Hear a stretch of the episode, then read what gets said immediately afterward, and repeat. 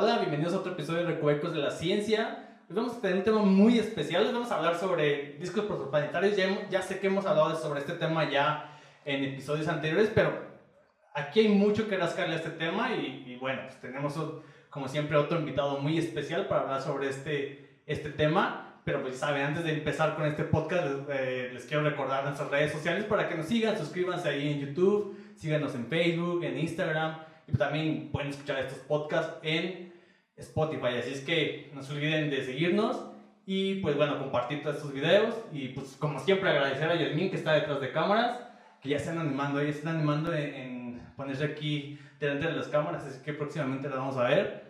Bueno, pues más, sin más ni más, déjenme les presento al invitado que tenemos el día de hoy y pues tenemos hoy de invitado al doctor Ezequiel Manso. Bienvenido, gracias por aceptar la invitación, Ezequiel. No, gracias a ti Osvaldo por la invitación. Es un gusto estar aquí en este canal tan, tan recreativo y tan lindo. Gracias, gracias. Oye, este, bueno, pues vamos a hablar sobre discos plan- pro- protoplanetarios, perdón, y sobre un poco de tu trabajo, pero bueno, antes nos gusta saber un poco de, de la trayectoria de nuestros invitados y no sé, quería, quería preguntarte eh, de qué- cuál fue la, eh, dónde estudiaste la licenciatura, perdón. La licenciatura la estudié en la Universidad Michoacana de San Nicolás de Hidalgo y era la, bueno, es la licenciatura en Ciencias Físico-Matemáticas. O sea, eres físico, físico matemático. Soy físico-matemático. Y bueno, como he mencionado varias veces, en la, en la física hay varias vertientes, ¿no? Hay óptica, hay estado sólido, hay otras cosas. Una de las cosas también es la astrofísica. Eh, ¿Por qué te decidiste irte por esta rama de la astrofísica? ¿Qué fue lo que te llamó la atención? Es curioso porque cuando era niño, eh, mi hermano me enseñó un libro, era un atlas grandísimo, y había una imagen del sistema solar y estaba en escala real el tamaño de los planetas y el Sol. Y de ahí fue donde dije, pues esto es lo máximo, quiero saber qué son las estrellas. Y ahí mi papá y mi hermano me dijeron que, pues que si me interesaba eso, debería estudiar física y matemáticas. Y se me quedó.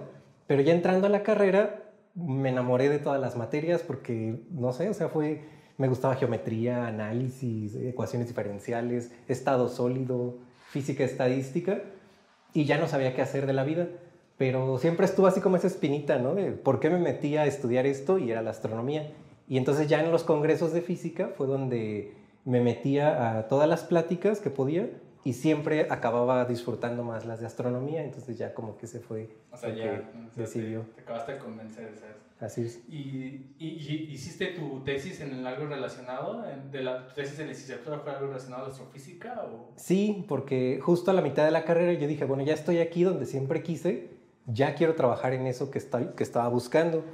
Y me acerqué a la UNAM, eh, me presentaron a varios investigadores y ahí decidí hacer la tesis con una investigadora muy talentosa que lamentablemente ya, ya perdimos y su nombre era eh, Paola D'Alessio. Entonces con ella hice mi tesis de licenciatura. Ah, ok, ok. ¿De, ¿De qué fue? ¿De lo mismo de que ahora estás trabajando en discos? Fue muy, muy similar. Eh, ahí lo que hicimos fue calcular la evolución de un disco protoplanetario.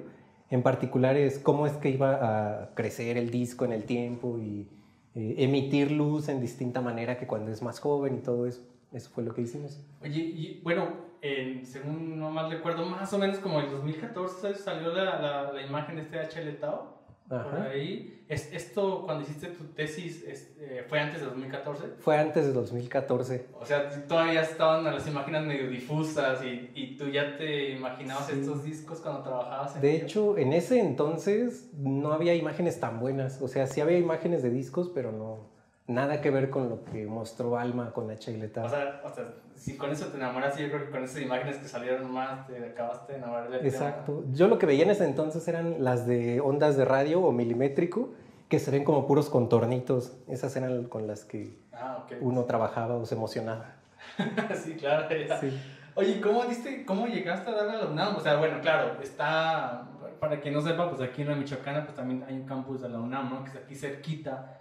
Pero, ¿cómo te diste cuenta de la UNAM y que estaba ahí la astrofísica? Y, ¿sabes? Antes de entrar a la licenciatura, ya, ya estaba la UNAM aquí en Morelia y Ya. estaba la, la unidad de astrofísica, el Instituto de Astrofísica. Sí, la UNAM llegó a Morelia en el 95, el instituto, o sea, fue una sede del Instituto de Astronomía y el Instituto de Matemáticas y todavía no estaban en ese campus.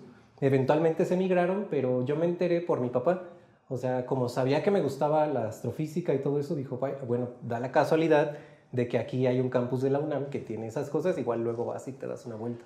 ¿Y cómo conociste a tu asesora en ese tiempo? Digo, ¿dio una plática y la conociste? ¿O fuiste y preguntaste ahí al centro, en ese, bueno, en ese tiempo centro? Ahí mi gancho, y le agradezco mucho, fue la doctora Adriana Gasol, porque otra vez yo ya quería conocer la UNAM, quería empezar a trabajar en un tema de estos, y fui a uno de estos viernes de astronomía y reconocí de vista a la doctora Adriana Gasol, entonces me acerqué y me dijo, vente la siguiente semana, te presento a varios investigadores, y entre ellos estaba Paola D'Alessio. Entonces así conocí a Paula. Ah, ok, ok. Entonces, pues indudablemente te, te, me imagino, te iba a preguntar sobre tu maestría donde hiciste, pero me imagino que indudablemente fue ahí en el instituto. Sí, fue en el IRIA y fue con Paola también. También, ah, ok. Y eso también igual de discos protoplanetarios. ¿Te acuerdas de qué fue la tesis? Pues de hecho quisimos hacer como una extensión del trabajo de licenciatura, pero luego pues va cambiando, ¿no? O sea, vemos que ciertos temas van ganando más interés en la literatura y movimos un poco el tema, pero al final eh, era como hacer más fino y mejor lo que en un inicio proyectábamos en la licenciatura. Ah, ok. Y ahí seguiste el doctorado también, sí, pues ahí fue donde, te conocí en el doctorado, pero en este ya te habías cambiado con la doctora Adriana Gasol, ¿no? Para hacer tu... Eh, no, la, la digamos, el, a la mitad de la maestría fue cuando falleció Paola, entonces me tocó buscar eh, nuevo asesor. Y ya desde antes me había puesto de, eh, como coasesora a la doctora Susana Lizano. Entonces ya después de que falleció Paola, quedó Susana Lizano como mi asesora principal. Y ya con ella continuamos el trabajo. Ah, ok, ya, ya no, ya, te seguiste con ella hasta el doctorado. así es. Ah, ok, entonces ya me comentabas que, que hiciste un pequeño postdoc, no, bueno, no pequeño, ¿no? Ya creo que actualmente los postdocs están ya ahorita de un año o dos, ¿no? Y, hiciste un postdoc de un año, ¿dónde fue este postdoc? Es el Mesoamerican Center for Theoretical Physics, que tiene una sede en Tuxtla Gutiérrez, Chiapas. Ah, ¿y en qué trabajaste ahí en ese postdoc?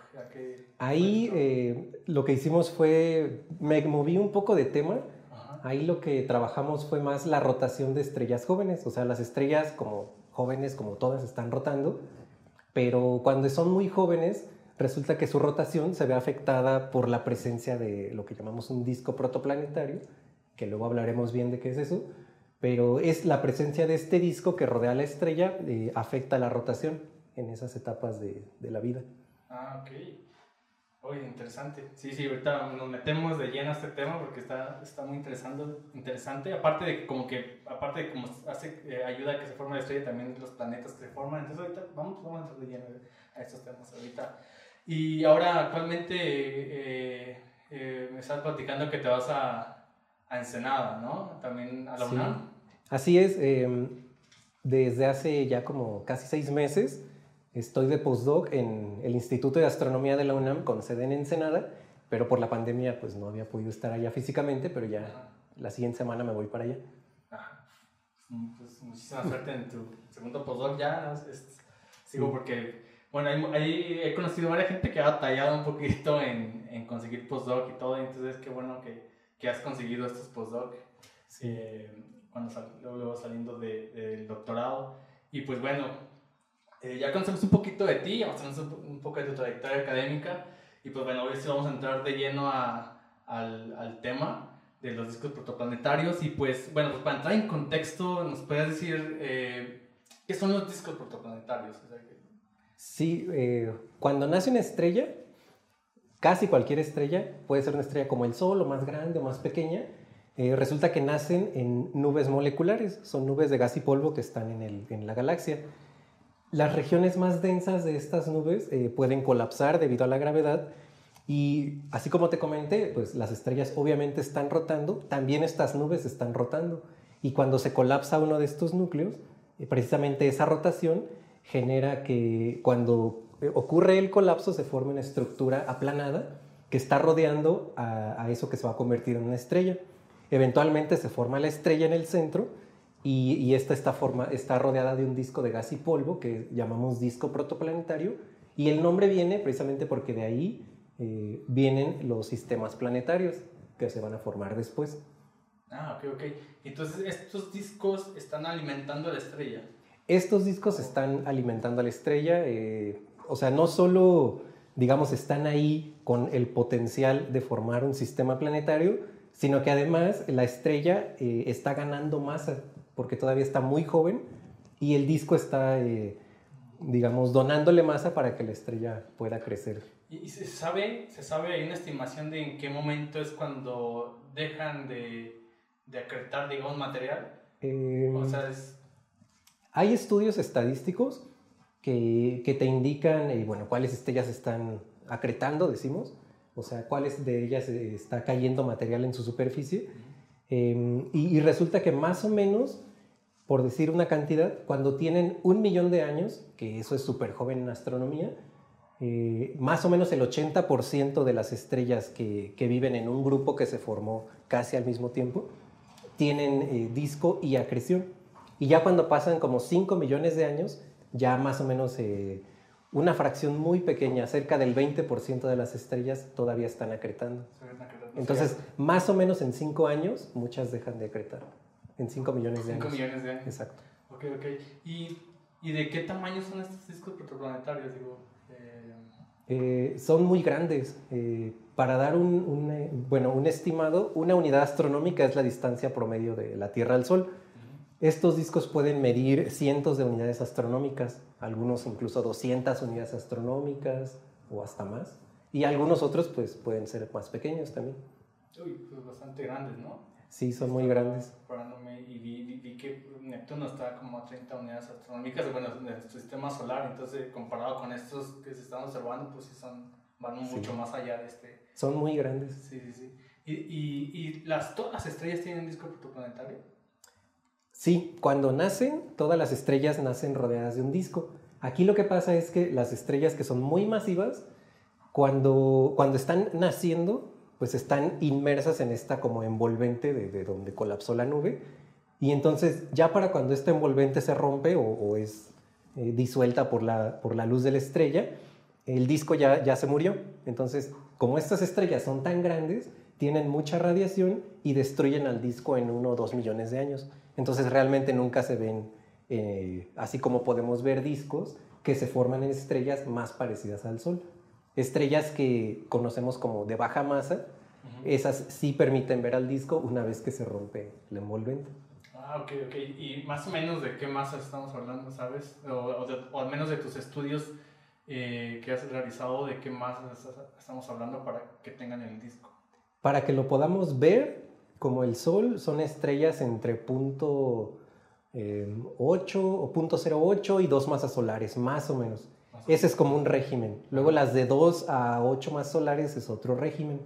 Eh, esas son otro tipo de estrellas que se llaman Herbig y esas pues todavía también eh, muestran sus discos, pero ya estrellas de 20 veces, 30 veces la masa del Sol, esas son las que ya lo deshacen rápidamente sea, sí, es muy Entonces es como o verlos ahí cuando están haciendo, pero bueno, dices que están, están, están envolvente y también es difícil ver ese disquito que tienen. Ha habido unos pequeños casos particulares donde con ondas de radio, como son transparentes al polvo, esas ondas, ah, sí se ve el disco, pero es muy, muy difícil. Ah, ok, ok.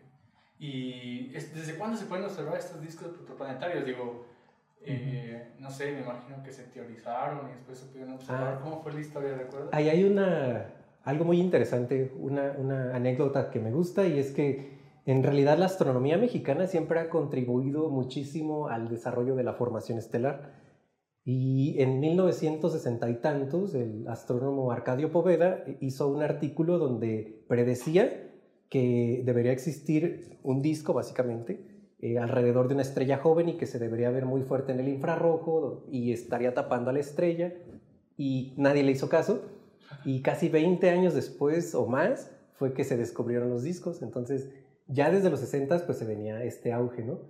En los 90 hubo un pico muy grande de, de, este tema porque se empezaron a observar con el Hubble los, los objetos estos que parecen hamburguesas, que en realidad son discos vistos de perfil. Y simultáneamente, aquí hay otra anécdota interesante, eh, Luis Felipe Rodríguez, que es el fundador del Instituto de Radioastronomía y Astrofísica, fue el primer científico en observar un disco protoplanetario en ondas de radio. Eso fue en el 95, creo. Ah, wow, ya, ya, ya desde los 60. Bueno, en los 60 fue este artículo teórico, pero en, el 95 ya fue la observación con ondas de radio y antes no se habían visto. sí, que los mexicanos han contribuido en este tema, ¿verdad? Sí. Eh, este, y ya, es, esto es, ah, porque tú, uno se mete en internet y para el disco propietario salen como unos discos así muy, muy bien formados, o sea, muy, muy planitos y todos hasta con algunas estructuras por dentro, ¿no? Pero ese tipo de, de imágenes, cuando empezaron a salir? O sea, eh, ¿fue rápido después de los noventas? O... Las de donde se ven estos surcos o cosas así. Sí, de H. Tao y todas esas cosas. Creo que fue en 2016, eh, HL Tau, o 2014, no recuerdo. Y fue a raíz de ese, ese fue, digamos, el primero que salió así con tanto detalle y ya de ahí pues empezaron a observar muchísimos más y fue que empezaron a, descubrirse que, que, tenían estas, llamamos subestructura, eh, pero básicamente es que no son distribuciones uniformes de, polvo, eh, así a lo largo de todo el disco, sino que algunos muestran anillos, otros muestran brazos espirales, algunos muestran que una parte es mucho más brillante que, que la otra, entonces todo eso se descubrió como de 10 años para acá, un poco menos. Oye, ¿te acuerdas, ¿te acuerdas dónde estabas cuando salió esta imagen de, de de todo? Porque imagino que es impresionante, digo, uno lo ve, digo, yo lo jugué y ve y es bastante impresionante. Y tú que llevas toda como esta carrera de, de antes de esta imagen y después de esta imagen, me imagino que pues siendo tu área dices, wow, qué genial lo que estuvimos haciendo, lo que estuvimos realizando siempre, lo que ya nos imaginábamos. Este, o sea, ¿te, ¿te, impresionó ver esta imagen? O? Sí, la verdad sí, porque siempre era como que te lo imaginas o ves los dibujitos que la gente publica en internet, pero en realidad una imagen real a mí sí me sorprendió porque dije, ahí está, o sea, todo lo que ves en otro tipo de información, con otro tipo de observaciones, ahí está como una imagen, como si fuera una foto, ¿no? Sí, sí, claro, ¿no? Ya imagino, sí, sí, ver dónde están formando los planetas, o sea, Sí. Y sobre todo ver también que era un disco, es un disco muy joven y que ya tenía todos esos anillos bien definidos, también era un poco como contrario a lo que esperábamos para una estrella tan joven como HL tal. Este, bueno, ¿y, de, qué está, de qué están compuestos? Mencionaste que un poquito de gas, de polvo. Eh, ¿Solamente tienen estos componentes, los componentes principales? Eh, yo diría que gas, polvo y hielos también. Em, entonces el polvo pues puede ser silicatos, puede ser grafito como el que está en la punta de un lápiz con el que dibujamos y, rocas, ¿no? Los silicatos son rocas como las de la Tierra, básicamente. Y el gas pues eh, hay mucho, hay, hay, digamos varias especies, varias moléculas, se han detectado, eh, no me sé los nombres coloquiales, pero cosas que se llaman HCO, no sé qué, y cosas así. hay muchas moléculas. Y dependiendo de qué zona del disco estás estudiando, no es lo mismo estar muy cerca de la estrella porque ahí la temperatura es muy alta. Entonces hay moléculas que cerca de la estrella están, decimos, sublimadas, están volando con el resto del gas y, por ejemplo, muy lejos de la estrella el disco es muy frío y ahí puede que estas moléculas que acá estaban sublimadas, acá están congeladas y están ah, sobre los granos de polvo. Entonces, eh, esta composición, digo, porque se, ha mencionado bastante que es, estos discos protoplanetarios, bueno, son como, no sé, ver al pasado nuestro sistema solar, ¿no? Porque, digamos, es, es, la idea, ¿verdad? De que nuestro sistema solar siguió este mismo proceso. Sí, es, es la idea. De que nació la estrella, igual está esta. Porque eh, y te preguntaba esta parte de qué tienen, porque igual, ya ves, aquí encontramos que diferentes tipos de elementos. Bueno, tenemos la tabla periódica y me imagino que, que también en otras partes, aparte de este gas y polvo, se tiene también estos elementos medio más pesaditos. No lo sé. Pero, eh, ah, se me fue, la, se me fue la, la, pregunta. Ah, no, más bien, es, es ver al pasado exactamente. Ver estos discos planetarios es como ver el pasado de nuestro sistema solar. Pero Ah, nosotros tenemos estos planetas que tenemos aquí, no ahora ocho, ¿no? ya no nueve, sino ocho planetas que tenemos aquí en el sistema solar. ¿Cómo es que se forman esos planetas ahí en, en las estrellas? ¿Sabe un poquito, hay pistas sobre esto? Hay teorías. Eh, realmente el proceso que da origen a un planeta no está bien entendido por completo, pero se piensa que por alguna razón en algunas zonas del disco puede acumularse más material y precisamente la, mayor acumulación del material, en, este caso el polvo, en cierta región del disco, pues obviamente va a permitir que los granos de polvo empiecen a pegarse con más facilidad hasta que forman un cuerpo más grande, rocas más grandes, que por gravedad van juntando cada vez más material y, eventualmente forman un planeta. Puede eh, el planeta empezar a, por la gravedad a, jalar atmósfera, a jalar parte del gas cuando está dándole la vuelta a la estrella, pero en realidad es un problema que todavía está eh, abierto. Eh, hay, de hecho una contradicción, un dilema que dice que una vez que los granos de polvo empiezan a crecer, no pueden pasar más allá de cierto tamaño. Si se hacen más grandes que ese cierto tamaño, resulta que por la fricción con el gas, al estar eh, dando la vuelta a la estrella, empiezan a perder capacidad de giro o momento angular y entonces van cayendo cada vez más en órbitas cada vez más cercanas y se van a la estrella. Entonces, si uno considerara que solamente es ese proceso, no se podrían formar sistemas planetarios. Hay que invocar otros procesos para entender. Ah, claro, claro, ok. sí, y te a preguntar sobre este, bueno, está muy complicado, creo que la, la, pregunta de por qué, cómo se forman los planetas más gaseosos y rocosos aún se vuelve más difícil, ¿verdad? Sí, es difícil, pero algo bonito es que los planetas tienen como su propio mini disco protoplanetario. Un ejemplo es, eh, es Saturno, que vemos sus anillos bien bonitos, pues pensamos que ese es el remanente de un pequeño disco que estaba alrededor de Saturno. Nada más que en el caso de Saturno hay otros, eh, otras eh, causas que han hecho que estos anillos permanezcan, pero en realidad se piensa que los planetas nacen con un pequeño disquito también que, que va haciendo que el planeta crezca. Ah, Oye, y este, eh, ¿Qué temperaturas tienen estos discos, sabes? Este, más o menos un estimadito eh, medio. Sí, bueno, cerca de la estrella, como te comentaba, son muy calientes, del orden de 1500 grados Kelvin.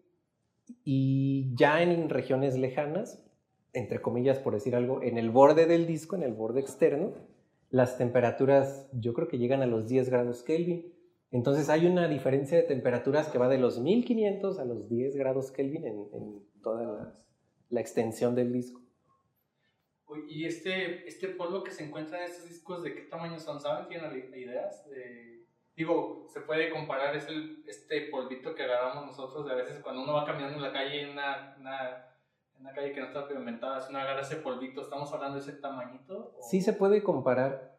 El polvo del que nace un disco, cuando está en la nube materna, y cuando este, este núcleo se colapsa y forma el disco y la estrella, en esas primeras etapas la nube tiene polvo muy pequeño del tamaño de, del orden de 0.005 micras, que es muy chiquito, hasta más o menos 0.25 micras. Y en los discos sabemos que el polvo ya creció de, de fracciones de micras hasta milímetros o centímetros.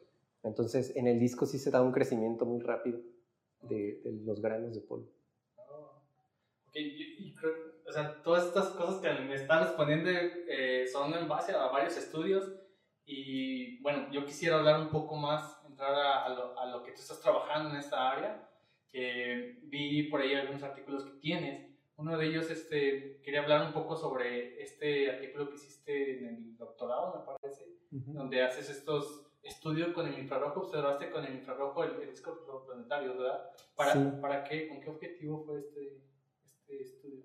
Justo como ALMA, que es el Atacama Large Millimeter Array por sus siglas en inglés, es un arreglo de antenas que observan longitudes de onda milimétricas y eso es como simular que tienes un telescopio que mide kilómetros de, ancho. ¿no?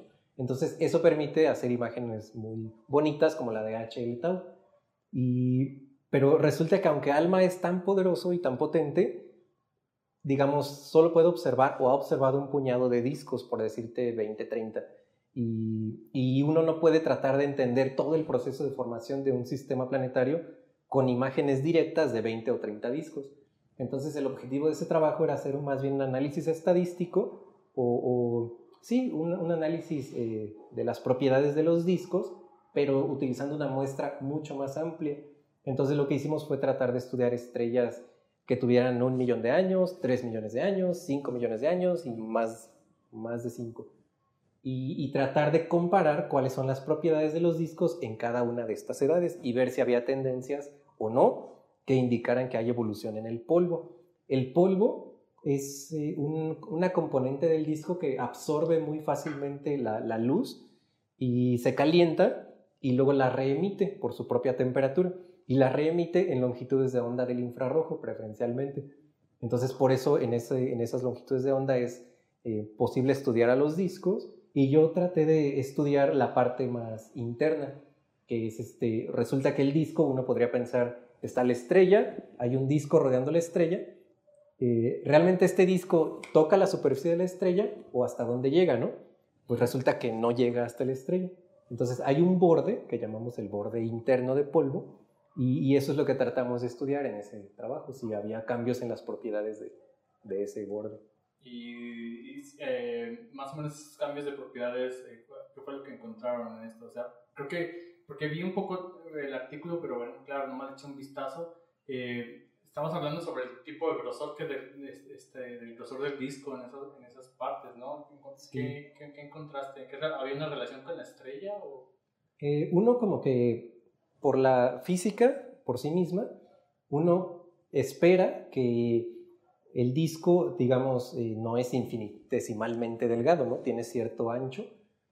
Uno espera que los granos de polvo que van creciendo en el disco y que son más grandes se caigan a una zona, a la zona más interna, más central que llamamos el plano medio, y esperamos que los granos más grandes se caigan al plano medio, mientras, mientras que los granos más pequeños van a andar volando eh, en la parte superior del disco, ¿no? Y eso fue lo que tratamos de estudiar y de hecho sí encontramos que estadísticamente los discos parece que se están eh, asentando. Y además encontramos que probablemente hay cambios en este borde interno que se hace cada vez más, más pequeño. Y, bueno, también estudiamos, eh, encontramos, como ya habían predicho otros trabajos y estudiado otros trabajos, que la cantidad de materia del disco que cae a la estrella también va disminuyendo conforme el disco es más viejo digo, el, estamos, el podcast se llama Recovecos de la Ciencia porque tratamos de ir un poquito en los recovecos de, del trabajo que se hace. Sé que, por, por, ejemplo, a la gente que nos está escuchando, eh, hablar de estas cosas de modelos y ¿qué, ¿qué, le pones al modelo no, es algo eh, más complicado que simplemente hacer, ver algo así como la, la, parte estadística o las imágenes bonitas que se ven. Pero vamos a entrar un poquito a esto eh, para, que, para entrar un poquito a los recovecos de la ciencia, ahora sí, el podcast.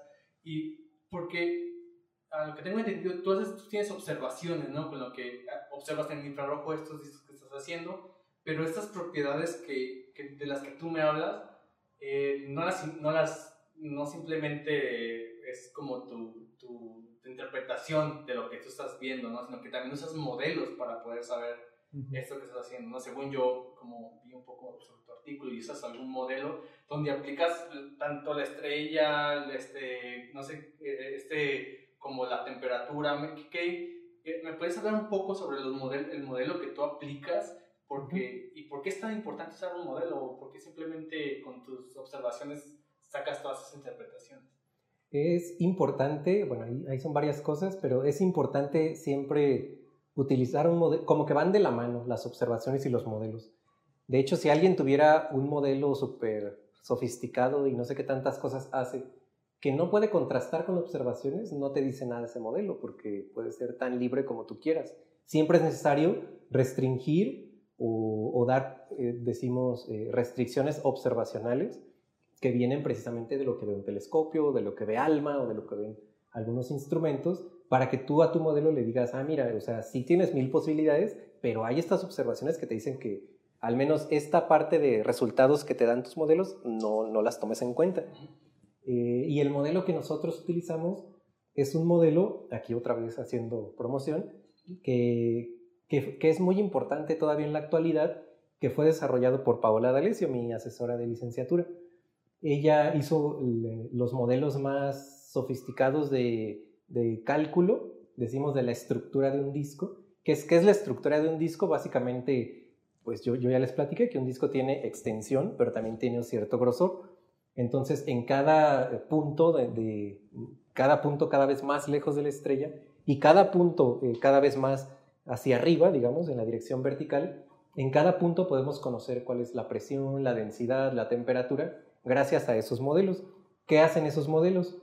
Resuelven una serie de ecuaciones eh, que, que, están, digamos, cada ecuación te habla de un parámetro físico, temperatura, presión, eh, cómo, se, cómo, cómo va penetrando y saliendo la radiación en el disco y demás.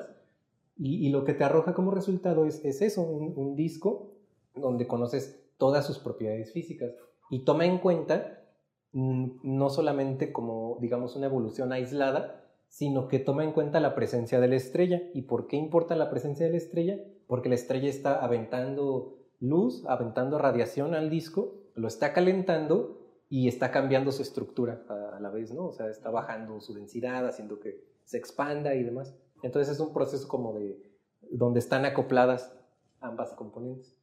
Ah, ok, ok. Eh, y bueno, eso, eso estamos hablando, de, fue tu trabajo más o menos, según yo, no sé si hay, hay quisieras agregar algo más sobre esto. fue un artículo que sacaste más o menos al terminar tu, tu doctorado, ¿no? Así es. Eh, he visto que también tienes colaboraciones, has hecho otras cosas, has estudiado esos tipo Chaletao, digo Chaletao, perdón, tipo Titauri, ¿estoy sí. correcto? Eh, ¿qué, son, ¿Qué son esas estrellas y por qué estudiarlas? Eh, básicamente es lo mismo de lo que hemos estado hablando. Ajá. Estrellas de Tauri son estrellas jóvenes, estrellas que tienen disco y que tienen masa, o sea, la estrella es del orden de como más o menos comparable al Sol o 0.08 masas solares, o sea, más o menos en ese rango, ¿no? Como un poquito más masivas que el Sol o un poquito menos masivas. Estrellas más grandes o más pequeñas que eso se, se conocen con otros nombres, pero las estrellas de Tauri son como análogas a lo que fue el Sol cuando era joven. Ah, ok, ok. Y igual, entonces, eh, ahorita en el postdoc que vas a hacer sigues con este tema a estudiar y me estabas platicando también sobre algo de la rotación que era muy importante, ¿no? De estas estrellas estabas en hiciste en la primera parte del postdoc. Sí, bueno, ya, ya habíamos comentado que la nube está rotando, el disco está rotando, la estrella está rotando, y si nos concentramos en la estrella, la estrella eh, no está rotando libremente, se podría decir, cuando está en estas etapas donde es muy joven, sino que decimos en, en inglés un término que se llama disc locking, que es como anclaje del disco, que resulta que la presencia del disco pues como que frena la estrella, no la permite rotar libremente y, luego se rompe esta conexión y la estrella ya puede eh, rotar más, más rápido. Pero la rotación, qué tan rápido está girando la estrella, eh, sí tiene que ver en estas etapas eh, cuando es muy joven, sí se ve muy afectada por la presencia del disco. Y ahí también estamos tratando de hacer como un análogo, o sea, otro estudio estadístico pero que nos permite entender qué propiedades de la estrella están cambiando que generen estos cambios en la velocidad de rotación que se están observando. ¿Y qué puede estar cambiando en la estrella? Puede estar cambiando el campo magnético, algo que llamamos el viento de la estrella, puede estar cambiando su intensidad y entre otras cosas. Esta, digamos, esta desconexión del disco eh, con la estrella no, tiene nada que ver con la creación. Eh, son procesos un poquito independientes, pero sí, o sea, muchas de estas estrellas que, que presentan este frenado están, están acretando y algunas otras no. Ah, ok, ok. Perfecto. Este, de las, así de los, del, trabajo que están realizando, ¿cuál es así como las, las, la, la, el reto más grande que, que están, que están digamos, lo que, el reto más grande sí para entender esta evolución de los discos protoplanetarios? Es, es muy amplio. Eh, lo que pasa es que la evolución abarca mil aspectos, pero es un reto como para mí hacer la conexión, ¿no? O sea, eh, por un lado estamos tratando de estudiar qué le pasa a, la estrella, a las estrellas cuando están rotando en esa etapa. Por otro lado, qué le está pasando al polvo en esa etapa. Y por otro lado tenemos las imágenes de ALMA. Y por otro lado hay eh, otro tipo de observaciones que te dicen cuánta materia está cayendo a la estrella. Entonces hacer como la conexión de todas esas cosas en principio independientes, es a mí lo que se me hace más bonito. O sea, decir, ay, mira, acá estaba rotando tan rápido, pero es que acá estamos viendo que hay mucha acreción en esa etapa, entonces hay algo que está pasando ahí. Y otra observación te puede decir que el campo magnético le está pasando tal cosa, ¿no? Ah, claro. Uy, pues bueno, queda, queda mucho por hacer todavía en este tema. Y pues bueno, esperemos que, que, que en futuros podcast todavía vengas y nos, nos platiques de tus resultados porque se ve que eh, es, bastante interesante. Eh, nosotros ya casi estamos terminando el podcast, pero bueno, nos quedan algunas preguntas más.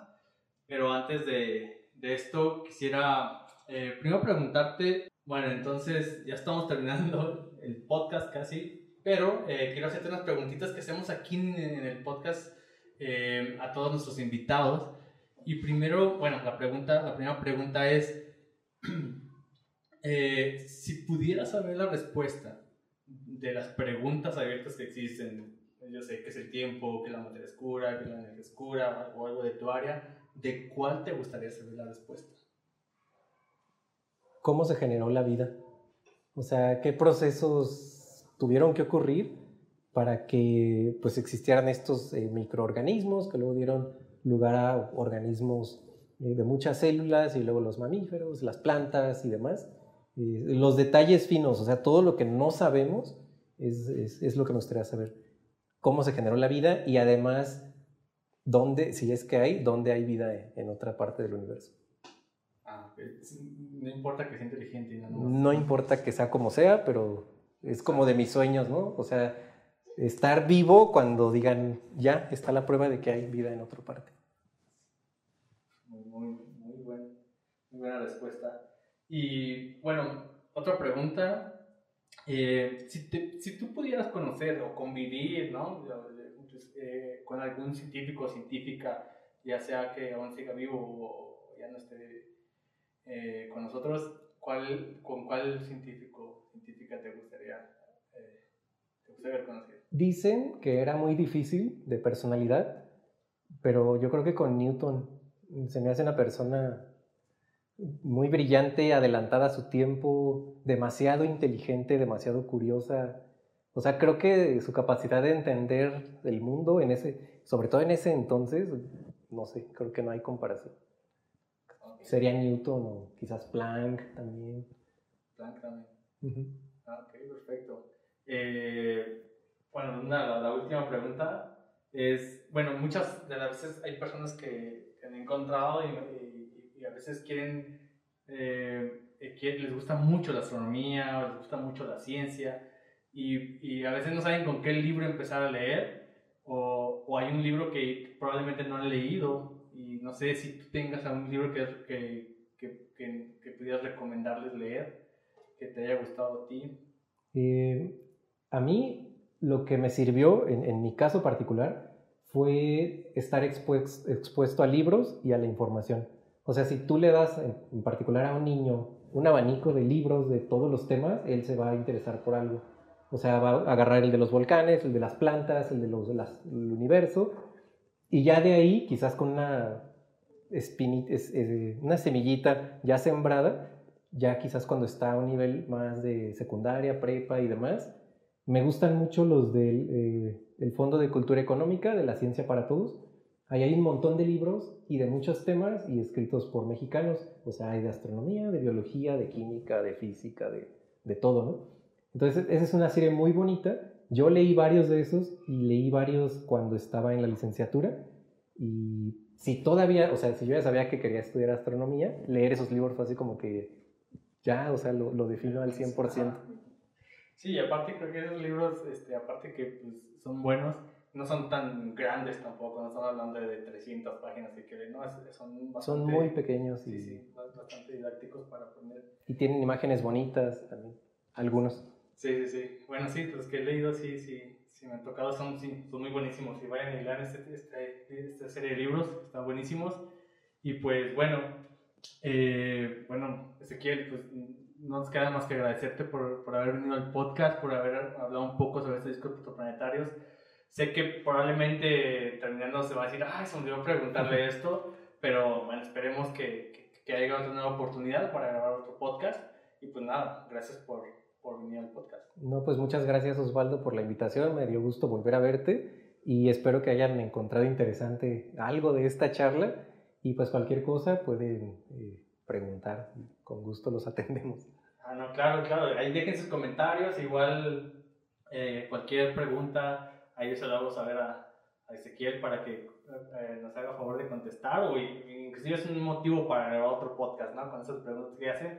Y pues bueno, Gracias y bueno, nos despedimos. Gracias por seguir eh, ver o escuchar este podcast en cualquier plataforma que nos estén viendo o escuchando. Así que pues bueno, acuérdense, síganos en nuestras redes sociales. En, suscríbanse en YouTube, eh, estamos presentes en Instagram, en Facebook y escúchenos en Spotify. Así que, bueno, nos vemos la próxima.